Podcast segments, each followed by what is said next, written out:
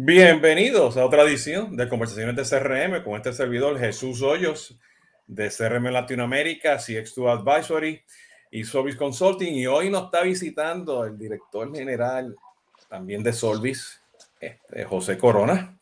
Y vamos a hablar justamente qué significa esto de omnicanalidad en el mundo del servicio al cliente. José, ¿cómo estás? Bienvenido de nuevo, señor. No, hombre, con muchísimo gusto. Este, ya ha pasado como año y medio, porque tú fuiste el primero que estuviste en conversaciones de CRM hablando de este tópico en relación con, con, con el COVID, ¿no? ok, eh, sí, sí. Y por ahí estuvimos también este, haciendo varios webinars de todos estos temas, pues, con, con, con Solvis, ¿no?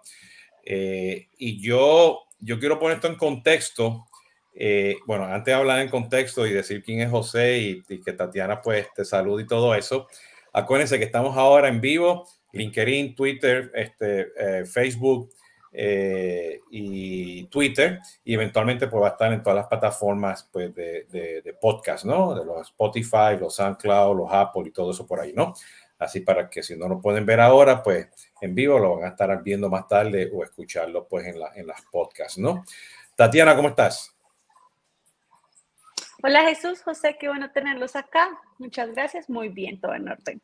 Todo en orden, ok. Bueno, pues este, Tatiana ahora desaparece, va a estar pendiente a los comentarios y, a todo el tema de, de, producción behind the scenes. Tatiana, nos vemos al final. Eh, José, bienvenido de nuevo. Eh, eh, para los que no nos conocen y nos están escuchando primera vez, pues este, José y yo venimos de la, de la Escuela Vieja de Consultoría de Cambridge Technology Partners llevamos más de diez y pico años trabajando este, en conjunto en Solvis, eh, manejando todo tipo de proyectos. Eh, y específicamente cuando tuvimos el boom, justamente durante una pandemia, hace años atrás, de redes sociales, tuvimos que empezar a, traer pues, los canales de las redes sociales pues, al mundo de, de, de CRM y del call center, ¿no? Eh, y para eso, en aquel tiempo, pues, pues José tuvo la gran oportunidad de implementar muchos este, centros de comandos. Y yo por aquí le voy a poner en, el canal un enlace para que puedan escuchar a José hablar justamente qué significa este, traer canal tras canal tras canal en un modelo operativo, ¿no? Eh, lo voy a poner también esto en los comentarios y esto lo pueden ver en el, en el website de Solvis, en recursos, y pueden buscar ahí, pues, Customer Engagement, el modelo operacional, y van a ver un grafiquito que está, que es un espagueti, hay un chorro de cajitas y al lado está todo bien formadito. Hay un video que José justamente está explicando lo que vamos a hablar hoy, pero hoy vamos a hablar del contexto del 2022, ¿okay? que realmente significa todo este tema de la, de la omnicanalidad. Y como ustedes saben, pues yo he estado pues hablando mucho de este tema de la omnicanalidad, la multicanalidad, Customer Journeys, Customer Orchestration, Customer Data Platform, todo esto es parte de lo que forma un Customer Engagement Ecosystem, ¿no? Eh, y bueno, saben que los viernes tengo tomando café y estoy trayendo a esos proveedores. Y todo a final del mundo, todos esos proveedores, no importa si es el de, CRM o es el proveedor de, del call center, o es el proveedor de CDP, o el de Marketing Cloud, o el de Inbound, eh, de inbound Marketing, todo a final del día quieren hacer algo de, de omnicanalidad, ¿no? Eh, eh, y también estamos viendo pues muchas aplicaciones allá afuera en el mercado, principalmente trabajando con WhatsApp, haciendo también multicanalidad y omnicanalidad. y, y este tema no es fácil. Bueno, José ha estado en las trincheras, ha estado ahí en la batalla con proveedores, con agencias, con BPO, con call center, servicio al cliente para vender, mercadear, todo eso junto y tratando poco a poco, pues, hacer omnicanalidad con la tecnología que tenga la persona, porque a veces dice, ¿sabes qué? Yo no puedo comprar todos esos juguetes que están allá afuera en el mercado y tengo que empezar con lo que tengo, ¿no? Entonces, pues la idea es para traer justamente a José, a José para que nos hable de eso, ¿no? José, cuéntanos un poquito primero quién eres tú para los que no te conocen y por ahí arrancamos con el tema. Bueno, eh, pues yo soy parte del equipo de Solvis y estoy ubicado aquí en la Ciudad de México. Eh, como todos en Solvis, eh, aunque tengamos a lo mejor un puesto directivo, también tenemos pues actividades de consultoría, participamos en proyectos y eso nos permite pues tener el feeling de lo que está sucediendo. Finalmente, nosotros vendemos principalmente consultoría, implementaciones, pero tenemos que tener un entendimiento del negocio, entendimiento de, los requerimientos del mercado y entendimiento de las tecnologías que, ayudan a, implantar eh, o implementar soluciones, pero también permiten crear nuevas soluciones. Por ahí tienes unas pláticas interesantes de, de qué va primero, la estrategia o la tecnología. Y bueno, ahí podemos ver cómo la tecnología puede habilitar también a la estrategia.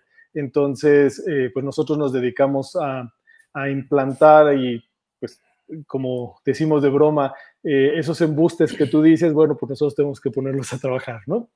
Sí, fíjate, este, a veces está, yo soy, bueno, inclusive José y yo estuvimos vendiendo mucha estrategia, dimos muchos cursos de estrategia, este, Social CRM, este, eh, la, metodología de la estrategia de Paul Greenberg de este, CRM a la velocidad de la luz. Eh, y bueno, yo estuve por todo Latinoamérica, José estuvo en México, nos certificamos, traemos todo eso. Eh, y, y, pues cuando empezamos pues a, conectar la tecnología, dimos cuenta, espérate, aquí hay mucha estrategia, pero no hay nada de tecnología. Y, y déjeme dar un caso en particular, que aquellos que que eh, vivieron por todo este tema de, redes sociales, que son los famosos, este, este, eh, los, los posts o este, los dark posts o, los, los posts oscuros, no sé, que son los comentarios que se, que se ponen en, en, en los anuncios de Facebook. Y resulta, bueno, que esos comentarios pues se pierden, pero resulta que eso también un canal. Entonces, si tú no comprabas la tecnología que estaba enfocado a, poder apoyarte, entender esa conversación, te, te perdía, ¿no?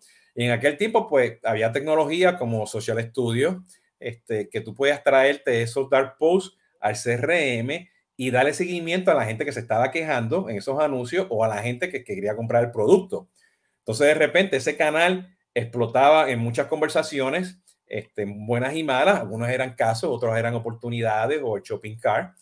Eh, y eso pues, ah, espérate, no tengo la tecnología. ¿Y qué hacíamos? Pues volvías a la hojita de Excel, a los sticky notes y rompía, o sea, tenía seis este, tecnología que hayas comprado, pero no, no era lo suficiente.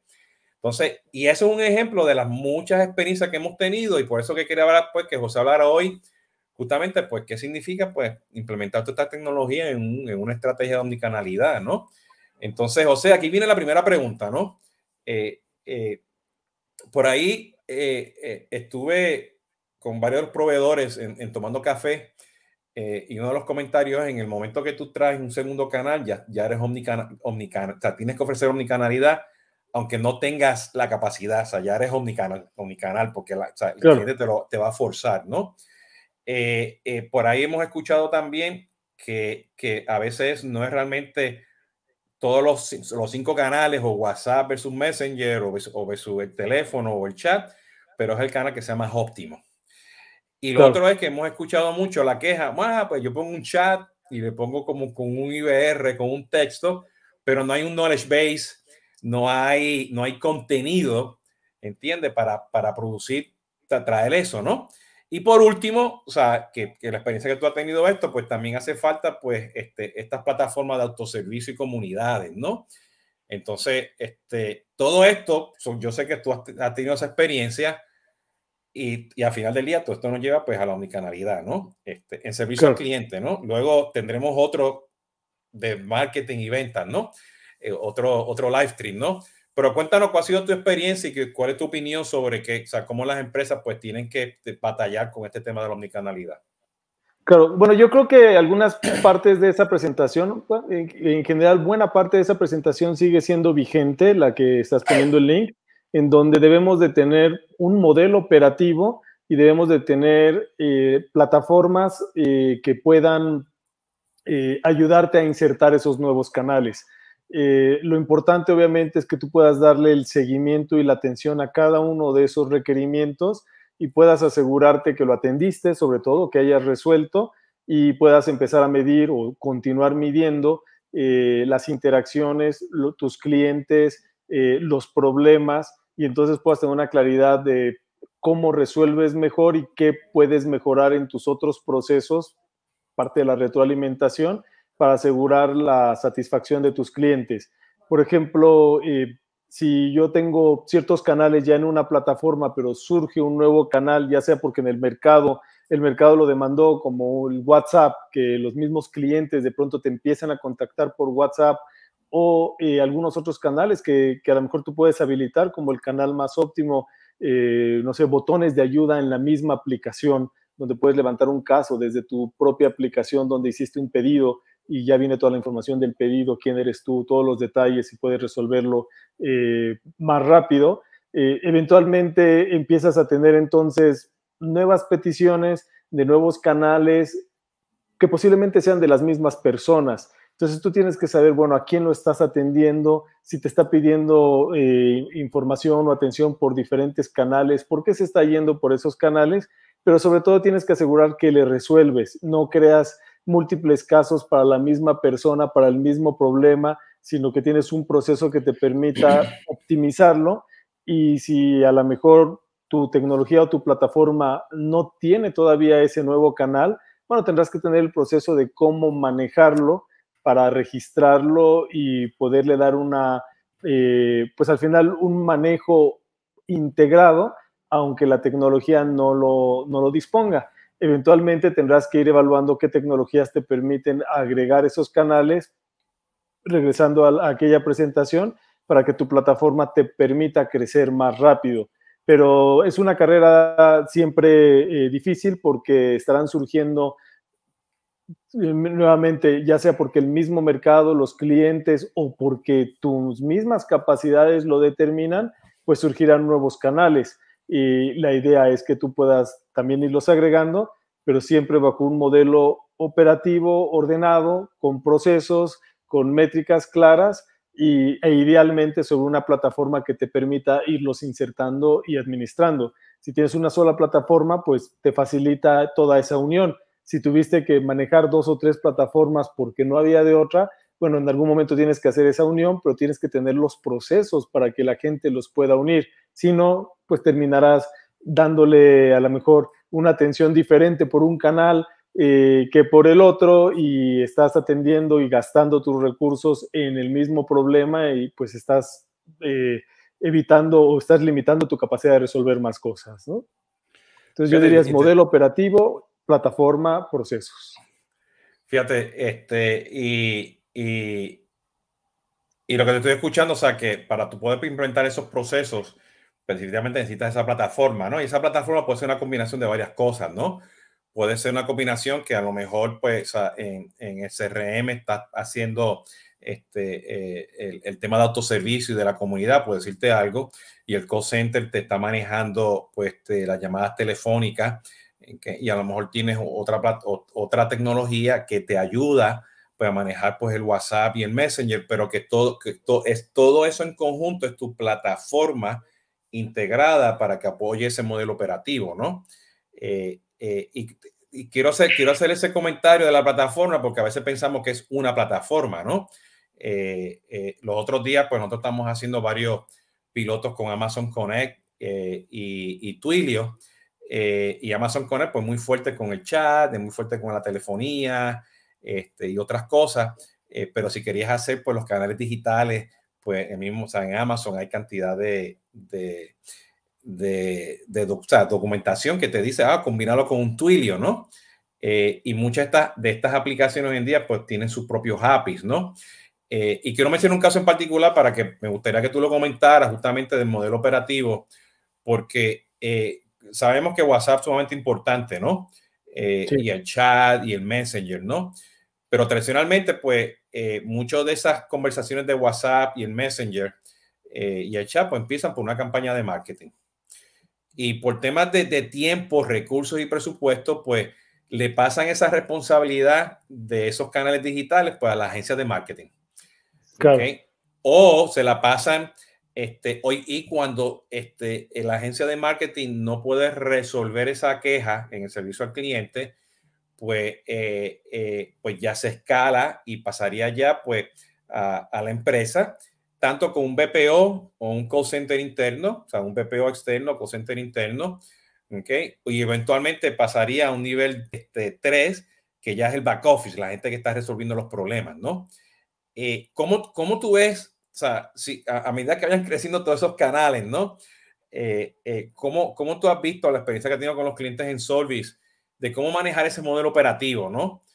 porque de repente tienes N, N, tecnologías y tienes, como tú lo dices, o sea, tienes que tener la plataforma para tener los procesos. ¿Cuál es ese challenge, no? Porque, o sea, todo el mundo piensa, ah, yo te pongo WhatsApp y se arregló, ¿no? Este, entra la información y para afuera, ¿no? Pero no, no es tan sencillo como, como se dice, ¿no? Claro. Bueno, lo ideal es eh, tener claras las reglas de interacción y entonces saber en dónde va a participar uno y dónde va a participar el otro. Y dependiendo de la plataforma que utilizas, tener la visibilidad. Eh, por ejemplo, nos sucedía mucho en temas de redes sociales que el contact center era más rápido que las agencias. Las agencias estaban encargadas del engagement, de, de, tratar de avivar la conversación, eh, pero cuando había un problema, pues esa no es la conversación que quieres este, avivar, ¿no? esa es la conversación que quieres resolver y llevarla a un canal privado para poder obtener la información que necesitas. Nos resultaba muy efectivo que el contact center pudiera jalar, tomar esas conversaciones muy rápido y dejarle al área de marketing las conversaciones que tenía que atender marketing. Obviamente sucede el momento en que a lo mejor el community manager está en ese momento trabajando, conectado y ve, ve la conversación y bueno, él puede decirle, sabes que esta es de atención a clientes, pero si tienes una plataforma unificada, bueno, pues es una especie de tagueo, un clic y automáticamente se va al contact center. Pero el mismo contact center estaba validando todas las conversaciones y decía, bueno, pues esta conversación ya que ni la vea la persona de marketing, porque esta la tengo que atender. Con ciertas capacidades de automatización puede haber ciertos keywords o puede haber frases o inclusive aplicaciones que tienen un entendimiento semántico y determinar de manera automática esta conversación debe ser atendida por el contact center y de una vez de, eh, jalarla. Hay diferentes niveles de tecnologías que lo permiten, obviamente también así son los niveles de costos. Entonces, eh, dependiendo del tamaño de la operación y, las capacidades de la empresa, pues puede ser un proceso más manual, pero el proceso tiene que existir. Puede haber automatizaciones o capacidades de la plataforma para visualizarlo en diferentes grupos y, jalarlo, por así decirlo, seleccionarlo, o tecnologías que, que tengan un alto porcentaje de certeza y que lo hagan de manera automática.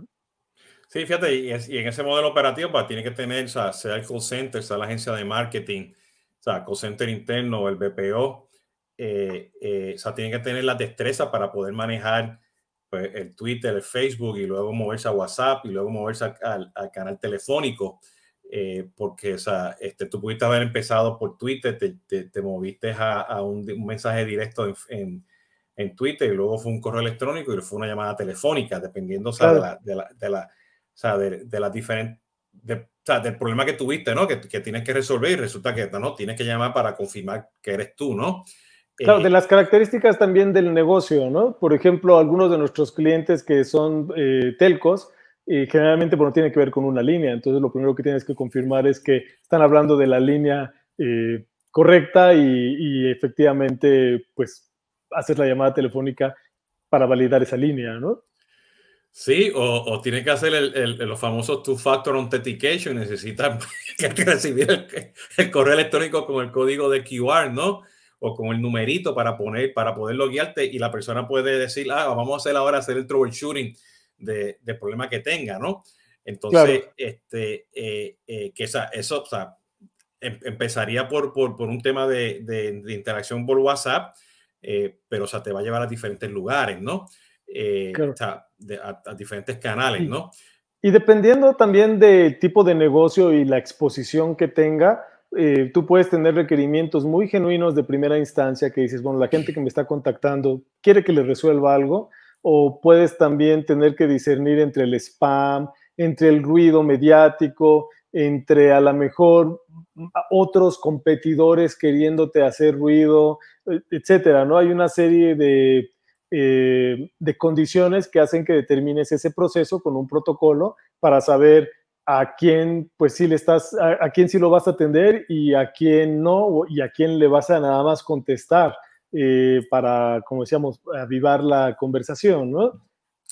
¿Y qué, ¿Y qué tan importante ahí? O sea, no importa, o sea, cualquiera de los niveles de servicio al cliente, o sea, nivel 1, 2 y 3, tradicional que tú ves en, en, servicio al cliente, sea agencia, call center interno, BPO, el back office. ¿Qué tan importante tener acceso a la información? Y déjame poner esto en contexto, ¿no?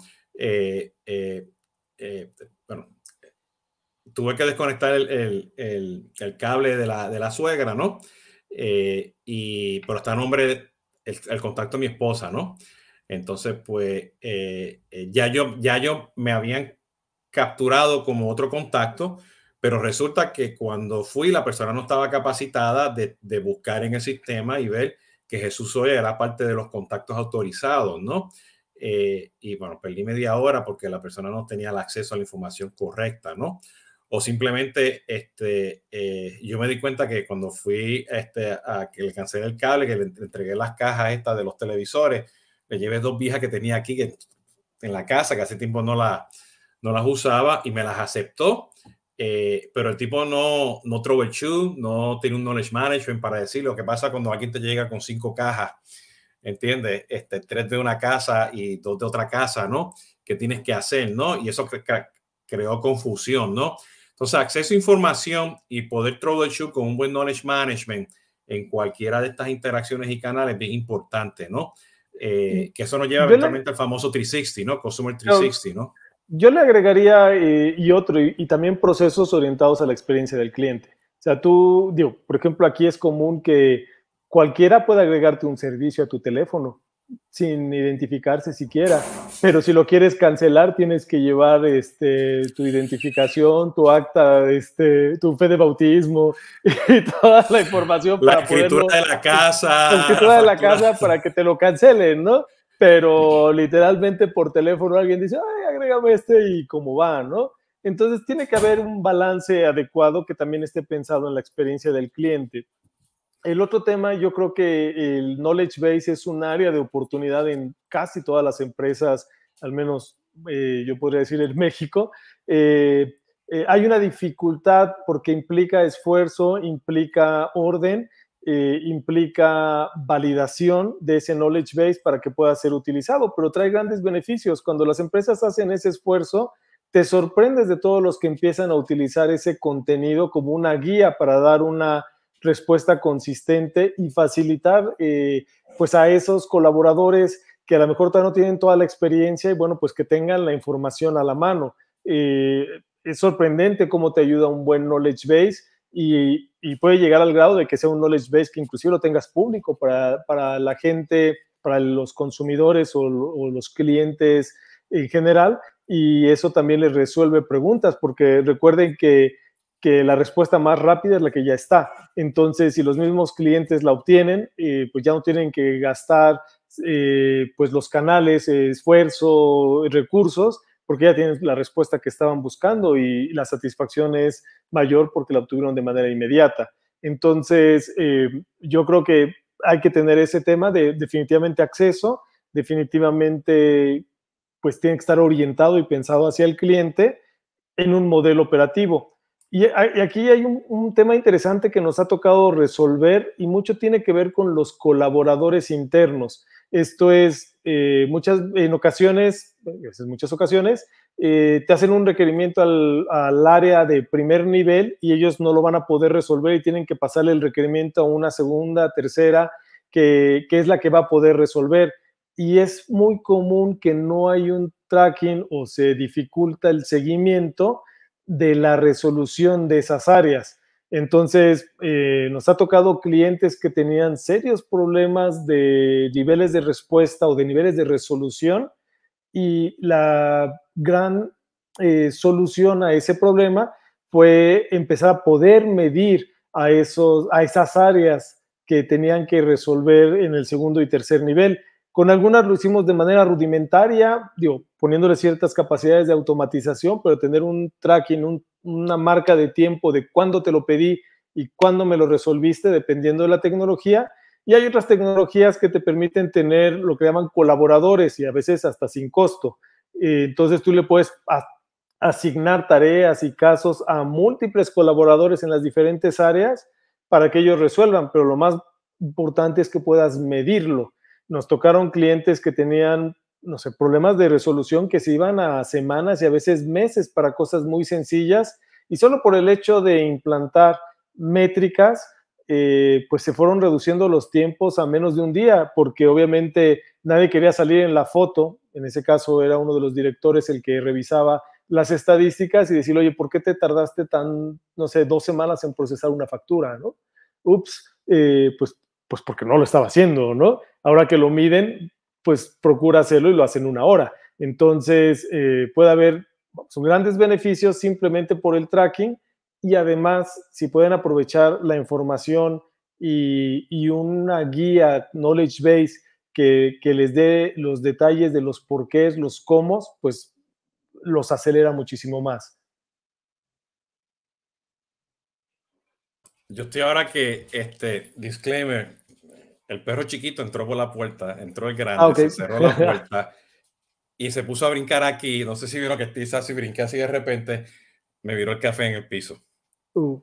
Entonces estoy llamando a, la jefa y no me contesta, pero si lo escuchan ladrarlo, pues mi disclaimer aquí de los perros, ¿no? Bienvenido al mundo de trabajar remoto con perros en la casa. Mira, José, este, eh, o sea,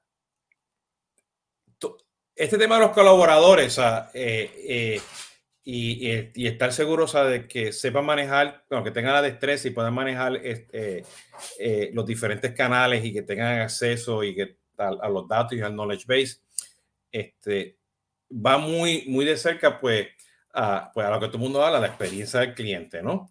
Que es el, bueno, el buenos días, es el, el, el, el ser atento este, eh, y estar seguro, o sea, que tiene esa cultura enfocada al cliente, ¿no?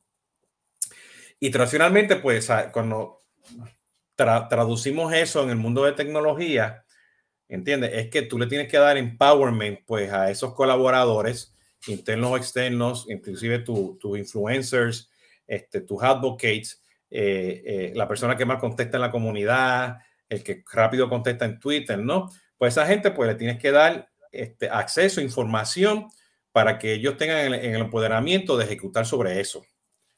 ¿Entiendes? Y a veces esa información o ese empoderamiento o ese nivel de, de, autoridad, pues no existe.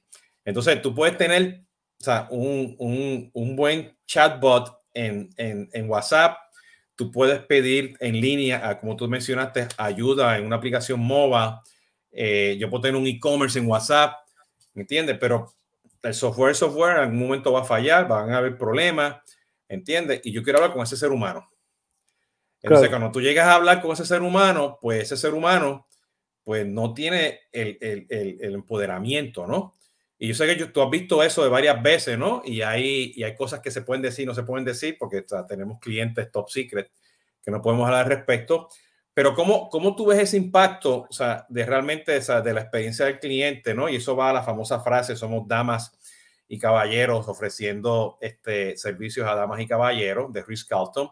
Pero si no tiene la tecnología, no tiene los datos, no tiene ese empoderamiento, no tiene esos procesos definidos, como tú mencionaste, o sea, el modelo operativo, la plataforma, los procesos, pues no, no puedes hacer mucho tampoco, ¿no? Este, y hay empresas que están enfocadas a bajar costos y a vender, pero no realmente a manejar la experiencia del cliente, ¿no? ¿Cuál ha sido tu experiencia? ¿Cómo tú lo has visto?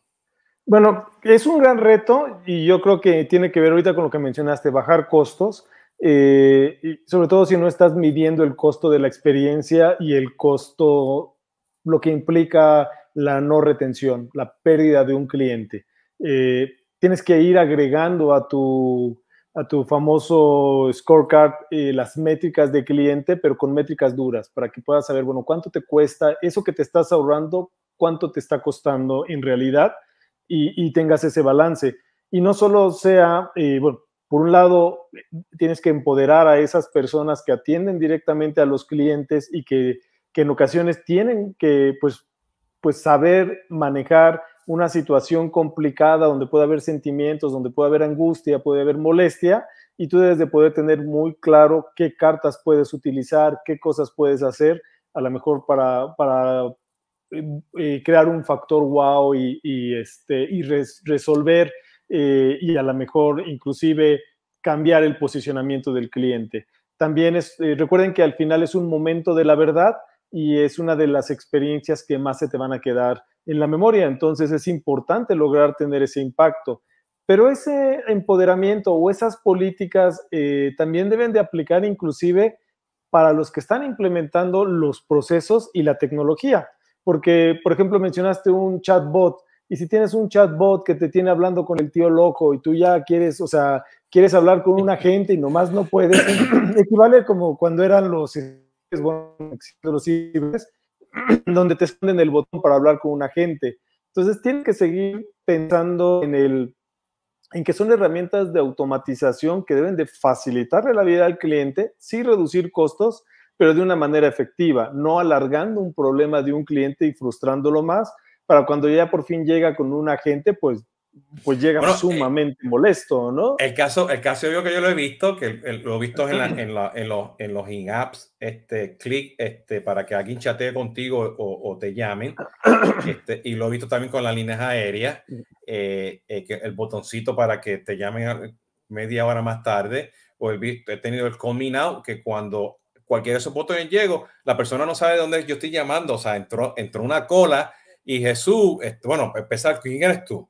tengo que validar, pero ya yo, ya, ya hay 60 data points que yo di porque quiero resolver un problema, ¿entiendes? Y esos data points pues no se movieron de nuevo entre la plataforma, entre los canales, para que la persona tenga ese apoderamiento para poder decirte, ah, mira, este Jesús Hoyo, veo que estás en la página este, eh, y estás tratando de hacer una reservación para cancelar el vuelo, ¿no?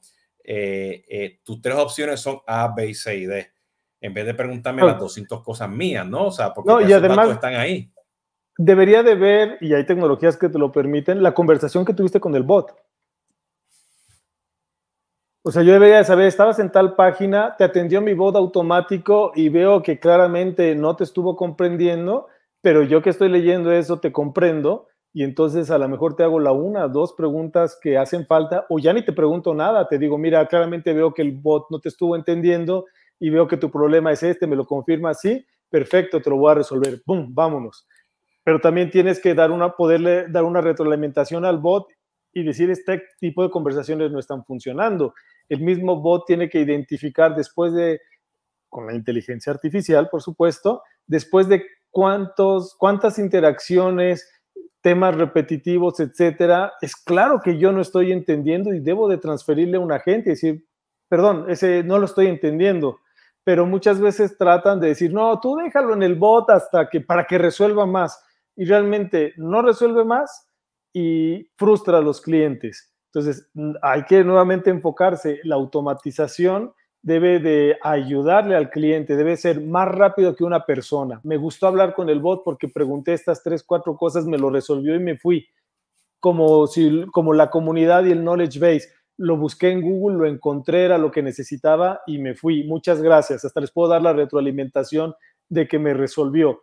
Pero si no está funcionando bien para eso, limitar eh, eh, aquellas acciones que pueden ser muy complejas y que realmente no son tan sujetas de automatización. Necesitamos alguien que, que, te pueda atender y, e identificar el momento más oportuno para transferirlo con un agente de carne y hueso pero que tenga esa visibilidad de lo que sucedió. Y eso lo tienen que ver desde que lo están eh, tratando de concebir como una herramienta pues de negocio, sí para reducir costos, pero también para mejorar la experiencia, porque sí pueden mejorar la experiencia y a la gente le puede gustar mucho, pero tiene que estar pensada de esa manera, si no, pues va a ser nada más frustrante. Fíjate, este, y con el tema del bot, y te estoy escuchando, yo siempre, pues yo, cuando yo voy a hacer una interacción, me pasó el otro día, este, eh, compré dos cosas fuera del mundo de Amazon. Y cuando yo veo que me dicen que tengo que pagar por shipping o que es de gratis y se va a tardar más de cinco días, yo voy y lo busco en Amazon. Porque ya yo tengo unas expectativas de inmediatez. Quiero que se, o sea, yo no quiero lidiar que, que no llegue, dónde que está y cuestiones, ¿no? Este, y lo mismo, pues, el gran efecto de Uber, ¿no? Que si el Uber no llega en cinco minutos. Bueno, depende de la zona, ¿no? En donde estés, ¿no? Porque hay veces que dices, ay, cinco minutos, qué felicidad. Sí, este, y es lo mismo, o sea, yo me acuerdo que antes, pero antes de Uber, ¿no? Que íbamos a los sitios, ¿no? Y tú me dejabas en, en, México en el sitio porque ese era el más rápido, el que tenía menos taxi, me llevaba al aeropuerto más rápido, ¿no? Entonces, me daba mi factura. Y te, y te, daba la factura también, ¿no? Conveniencia y rapidez, ¿no? Entonces, no importa si es el chat, si es la voz humana o el WhatsApp y lo otro, tenemos que ser efectivos en esa transacción, tenemos que tener acceso a los datos, tenemos que tener knowledge base, tenemos que ser, tienen que tener esos procesos integrados, las plataformas tienen que estar eso. O sea, porque nosotros cambiamos de opinión cada, cada rato y nos vamos a molestar y tenemos que estar seguros que, que, que, funcione, ¿no? O sea, nosotros queremos este, esa inmediatez. Y yo creo, y yo creo que esa no es que, ah, yo no quiero llamar al call center porque tengo, la, tengo que hablar con alguien por teléfono, ¿no? No, es que si, si yo sé que voy a llamar, ¿entiendes? Y eso realmente va a funcionar, pues este, pues yo lo hago, o sea, no importa el canal que sea, ¿entiendes? Entonces yo creo que eso es lo, o sea, esa conveniencia rápida yo creo que es importante, ¿no? Ahora, tomando esto en consideración, José, que nos quedan como unos 10, 15 minutitos, ¿cuáles serían tres cosas? O sea, y volviendo al tema que tú mencionaste, voy a ponerlo por aquí, de, de, o sea, tiene que tener un modelo operativo, tiene que tener una plataforma y un plataforma, un conjunto de tecnología, ¿ok? Este, y, y, y los procesos. ¿Cuáles serían las las dos o tres cosas que yo digo, hmm, yo, mi, mi omnicanalidad no está funcionando, yo tengo que mejorarla o voy a empezar, este, o ya estoy hasta aquí en, con el tema de los canales. ¿Cuáles serían las tres cosas, las dos cosas que eh, a nivel táctico que, que, que, tú recomendarías para que las personas empiecen pues, a, a optimizar y mejorar esa omnicanalidad? Bueno, eh, primero que nada, eh, revisar eh, su modelo operativo, o sea, el conjunto de procesos y cómo la gente opera con ellos para poder asegurar que vas a, poder atender a tus requerimientos. Tienes que asegurarte que el modelo operativo lo esté considerando independientemente de los retos tecnológicos. Posteriormente, lo que seguiría es asegurarte que tienes la plataforma o el conjunto de plataformas que te permiten facilitar la operación de tu modelo operativo. Y el tercer lugar, eh, pues que yo le veo mucha importancia, sería el tema también del proceso de resolución, porque estamos hablando de atención a clientes, en donde puedas integrar en ese modelo operativo a los diferentes colaboradores internos y externos para poder atender. A lo mejor en un mismo eh, nivel eh, pondría también a las tecnologías de automatización o las que te van a permitir hacer más rápida eh, la, resolución o la respuesta eh, y lograr también un call deflection, un, un, autoservicio, también poderlo revisar, pero siempre bajo una visión 80-20 que te dé una gran satisfacción y también te retenga ese tráfico que es repetitivo y que podrías resolverlo de manera automatizada o con autoservicio, eh, puede ser una mezcla entre las dos, eh, pero siempre pensando en eso, en un, en un 80-20, eh, no en tratar de lograr el 100% y, y este, que pueda generar frustración. Y pues finalmente, ahora sí que esta podría ser finalmente, pero también va desde el principio, tienes que tener las métricas, los, los KPIs que verdaderamente te ayuden a medir tu operación y te ayuden a medir también eh, la satisfacción y cómo lo está percibiendo tu cliente para que te asegures que lo vas a resolver. Eh, e-, eso lo puedes hacer desde un proceso más o menos rudimentario, pero generas tus KPIs o un proceso sobre una plataforma que ya te, te las da. Depende del tamaño de tu operación, por supuesto, y depende de, eh, pues del tipo de negocio también. Pero lo que más puedas mejorar en tus performance indicators, te permitirá ir también seleccionando eh, sobre qué te vas a ir, sobre la tecnología, te vas a ir sobre el proceso o te vas a ir inclusive sobre realimentación a tus procesos de negocio que pudieran estar creando una insatisfacción que te produce pues una ola de requerimientos, ¿no?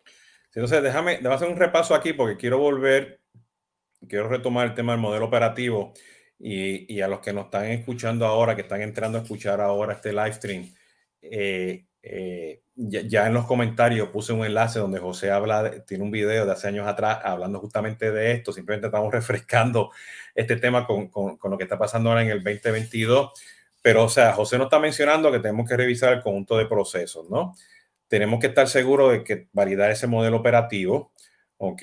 Tenemos que estar seguros que identificar quiénes son esos colaboradores internos y externos y estos, y estos key, Performance Indicators.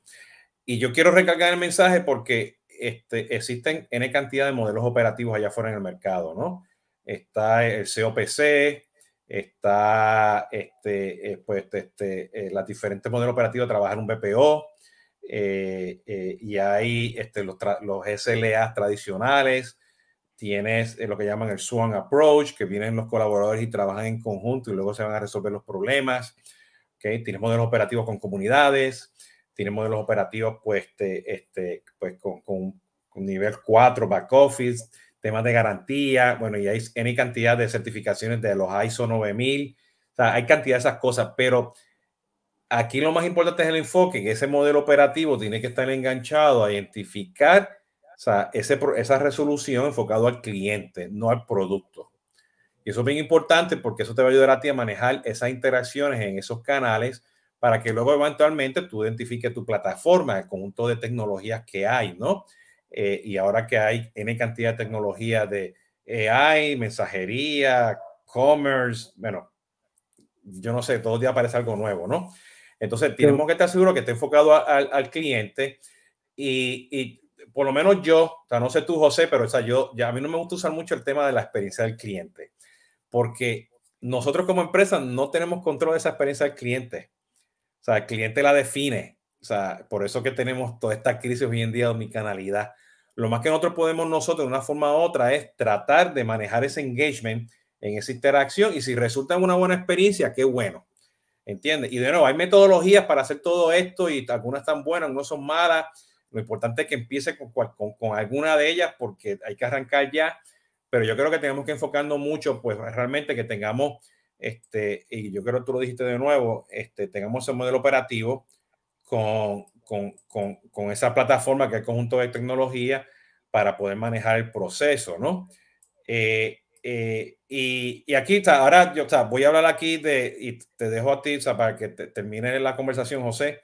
Eh, nosotros hemos trabajado pues con, como nosotros como Solvis, con una cantidad de proveedores, ¿no? Cantidad de proveedores de call center, con los ojos del mundo, los Salesforce, los Freshworks, este, los hotspots del mundo, este, este, los marketing automations, los outbound marketing. A final del día, siempre necesitamos estar seguros que haga un ecosistema consumer engagement, ¿no? ¿Cómo tú ves la importancia ahora de que ese modelo operativo sea algo, sea un blueprint, sea un playbook? Porque hay muchas lecciones aprendidas, hay muchas mejores prácticas, tenemos los datos, tenemos los key performance indicators, o sea, no tenemos que reinventar la rueda, ¿no?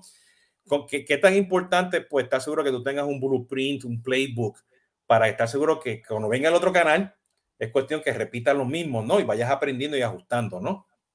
Claro, yo creo que, eh, bueno, es una, es una propuesta que, que vale mucho la pena, eh, los blueprints, porque con la experiencia que tenemos podemos anticipar que, que hay muchas eh, características o funcionalidades que, que, son vitales, son fundamentales, pero de pronto pasan desapercibidas y se les olvidan, por así decirlo, y lo que hacen una implementación.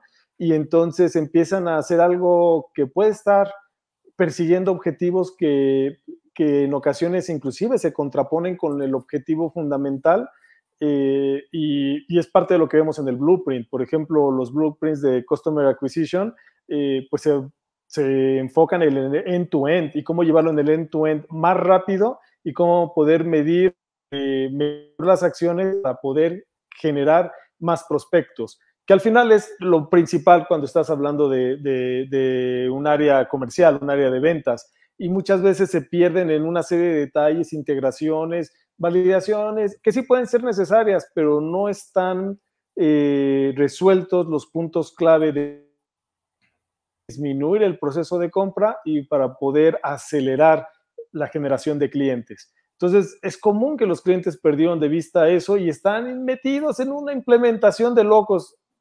Es algo que ayudamos mucho con los blueprints, que por eso me gusta mucho. Y también lo tenemos para la atención a clientes. Es un blueprint para, como dice, eh, obtener los resultados, get the things done. O sea, eh, lo primero que tienes que tener es certeza de todos tus contactos, todos tus clientes, todos los que resolviste, lo que no resolviste, las métricas básicas muy, muy claras y poder agregar los nuevos canales. Después tenemos que poder ir resolviendo más rápido y podemos poder eh, resolver con herramientas automáticas, pero tenemos que irnos sobre ciertos lineamientos para hacerlo rápido y efectivo. Y, y nos puede servir mucho la automatización y los bots, sí, pero bajo ese lineamiento. Si no, hay empresas que de pronto pues se embarcaron en implementaciones de bots, etcétera, y se olvidaron de lo fundamental. El blueprint nos ayuda, no te olvides de lo fundamental. Implica varias tecnologías probablemente, dependiendo de los canales, pero tienes que tener esa base sólida y después puedes aumentar, eh, generar eh, funcionalidades con beneficios, pero si no tienes ese framework, esa eh, base sólida, pues esos beneficios no se van a ver, es más, inclusive te pueden crear más problemas. Y esa es la idea de los blueprints, es eh, logra los, los, resultados, asegúrate que van sobre, sobre las métricas importantes y después podemos agregar funcionalidades adicionales. Y funciona para Customer Acquisition, funciona para marketing, funciona para, para atención a clientes, y obviamente pues, con las adecuaciones a los tipos de negocio, ¿no? tú mencionaste algo aquí y Tatiana lo acaba de escribir aquí, ¿no? Que el Blueprint permite que, que no se te olvide lo fundamental. Y yo me acuerdo años atrás también este, que pues, tú tuviste la gran oportunidad de, de, crear, una, crear una comunidad para nuestros clientes, implementar los canales de social, de, de social media, implementar el canal de servicio al cliente, todo esto por un proceso de adquisición. Claro, porque... Este, y era obvio, ¿no? Ya, al final lo que mencionan, eh, la, eh, mencionaste ahorita lo de la, la, experiencia del cliente, no la podemos controlar, pero en lo que nos, nos toca podemos incidir y, y, mejorarla, mejorar este pedacito de la experiencia.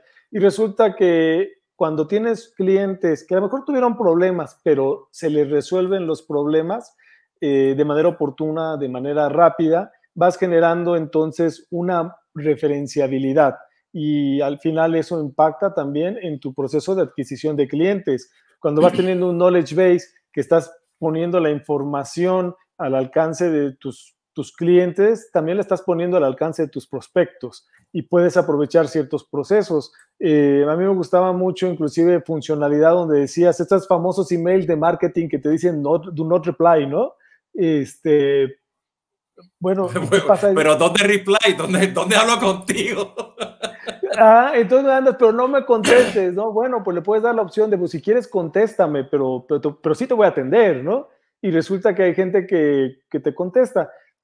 E, al final... Pero, es un, pero es un buen ejemplo de tener un buen blueprint con un buen playbook para que tu email de no replay pues tenga un call to action, ¿entiendes? Uno para venta, uno para servicio al cliente y que y, tú lo lleves pues al canal más óptimo para hacer esa, esa, esa, esa relación, ¿no? O lo llevar a la comunidad, lo que sea, y que lo puedas medir, ¿no? Y que caches el reply del que dio reply, porque al final, a lo mejor el que dio reply es el que te va a comprar. ¿Qué vas a decir? Ay, no lo entendí bien para que no le diera mi mensaje de no reply. No, pues si me quieres comprar, cómprame. Ya te contesto, ok, te dije no, no reply, pero si me contestaste, pues te, ¿cómo te puedo atender, no? O sea, eso se puede hacer, por supuesto. y es lo que tú dijiste, o sea, facilitar esa conversación, ¿no? Claro, ¿por qué te voy a estar? Aquí viene un tema también súper importante. Si estamos teniendo la oportunidad de que el cliente se comunique con nosotros, ¿por qué no lo vamos a atender? ¿Por qué nos queremos comunicar con los clientes, pero, pero no, les, no, les, no los quiero escuchar? Quiero que escuchen mi mensaje, pero yo no los quiero escuchar. O sea, eso es parte también del mensaje. Entonces, yo quiero que escuches mi mensaje y yo quiero escuchar tu mensaje y yo podría tener los procesos para eso. Obviamente debo de tener capacidades para, y las tecnologías las tienen, eh, y algunas buenas, bonitas y baratas también lo tienen, para separar el spam, para, para las respuestas automáticas, porque ellos también tienen sus autoresponders, etcétera, eliminarlos y poder atender a los que quieren hablar conmigo. O sea, debo de poderlo hacer y de la manera más rápida y óptima. Si la manera más rápida y óptima es con un bot, bueno, pues lo voy a hacer, pero tiene que ser óptimo, tiene que servir. Y si no, tiene que llegarle a una persona. Me está buscando, pues debo de, escucharlo, ¿no? Yo creo que lo que acabas de decir es justamente este ejemplar, ¿no? Este, o sea, queremos, queremos comunicarnos con los clientes, pero no los queremos escucharlo. Claro, por eso te mando un mensaje y te digo, no reply, o sea. No, totalmente, totalmente. Bueno, pues, este, no, perfecto. Vamos a, por traer, vamos a traer por aquí a, Tatiana. Tatiana, ya, ya iba con mi dislexia a decirte Adriana. Este, Tranquilo. Eh, con, José no me confundo porque mi papá se llama José, mi otro hermano se llama José y mi otro hermano se llama José. ¿Entiendes? Mi mamá me dice a mí José. y el 60% de la población. Sí, 60% masculina de, de México se llama José. ¿no? lo otro, ¿no? Este, quería por ahí, ¿no? Este, José, antes de despedirnos, Tatiana, cuéntanos por ahí qué, qué es lo que tenemos el viernes. Bueno, Jesús, José, les cuento que el viernes vamos a estar hablando sobre factores críticos para integrar la publicidad con el marketing, ventas, e-commerce. Para esto vamos a estar hablando con Max Raffel, que es EdTech y MarTech Investor, y vamos a hablar también con Herbert Hernández, que es Managing Director de Incubeta Latam. Entonces, así que nos vemos el viernes, muy buena conversación. Intenté poner todos los highlights más importantes de su conversación, pues estaba muy fluida. Muchas gracias, nos vemos el viernes. Síganos en todas nuestras redes sociales y bueno, pronto estaremos con los podcasts al aire. Perfecto, José. ¿Y cómo te buscan a ti en LinkedIn, no? puede ser en LinkedIn, eh, Twitter, JR Corona, este, con mucho gusto. Por ahí yo puse, bueno, Solvis Consulting, ¿no? Arroba Solvis y nos consiguen por ahí, este, que estamos hablando de ese tema, ¿no? Así que, este, perfecto, no se me vayan. Este, como ya saben, yo Tatiana, eh, tomando café con Jesús Hoyo. Yo sé que por ahí José se estaba tomando el café, pero José... Ah, sí, no, estábamos en tomando café, pero no lo pude evitar. Sí, yo, bueno, yo lo tenía, pero no quiero enseñar a la foto, pero está el café en el piso. Se lo está tomando el perro. Se lo está, no, este, yo, la esposa mía le mandé el texto y yo, se, lo, se lo llevó, ¿no? Están por ahí ladrando, pero ahora me toca este, limpiar esto aquí, ¿no? Primera vez que se portan mal. Un bastón como el de las caricaturas, ¿no? Sí, sí, sí. No, que tengo uno de los perros, abre las, abre las puertas, ¿sabes? Yo el gato, judín y cuestiones, ¿no? Entonces, este, este, bueno, pero están ahí están ladrándole a todos los Amazon y los UPS y DHL drivers que pasan por ahí, ¿no? Bueno, no se me vayan, ¿ok? Para yo hacer aquí el outro. Eh, y ya saben, este, eh, por aquí. Pues conversaciones de CRM me pueden seguir pues en los podcasts y en YouTube. Eh, y Jesús guion bajo hoyos en Twitter. Nos vemos la próxima vez. Cuídense mucho y hasta la próxima, ¿ok? Hasta luego.